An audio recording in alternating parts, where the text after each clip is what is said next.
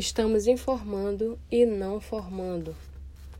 Não estamos educando a emoção nem estimulando o desenvolvimento das funções mais importantes da inteligência, tais como contemplar o belo, pensar antes de reagir, expor e não impor as ideias, gerenciar os pensamentos, ter espírito empreendedor. Estamos informando os jovens e não formando sua personalidade.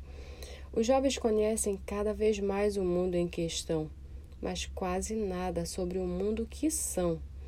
No máximo, conhecem a sala de visita da sua própria personalidade. Quer pior solidão do que esta? O ser humano é um estranho para si mesmo. A educação tornou-se seca, fria e sem tempero emocional. Os jovens raramente sabem pedir perdão, reconhecer seus limites, se colocar no lugar dos outros. Qual é o resultado?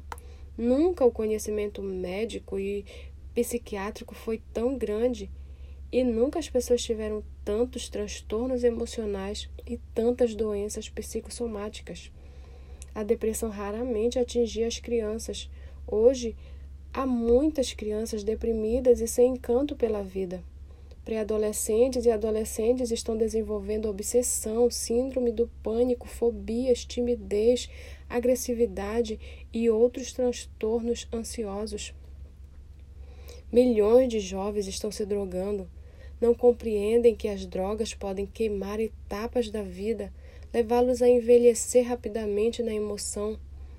Os prazeres momentâneos das drogas destroem a galinha dos ovos de ouro da emoção. Conheci e tratei de inúmeros jovens usuários de drogas, mas não encontrei ninguém feliz. E o estresse? É comum detectarmos não apenas adultos estressados, mas também jovens e crianças. Eles têm frequentemente dores de cabeça, gastrite, dores musculares, suor excessivo, fadiga constante de fundo emocional.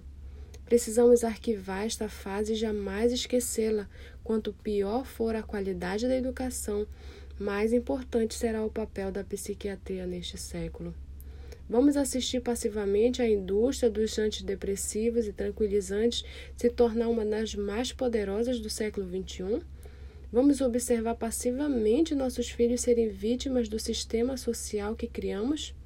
O que fazer diante dessa problemática?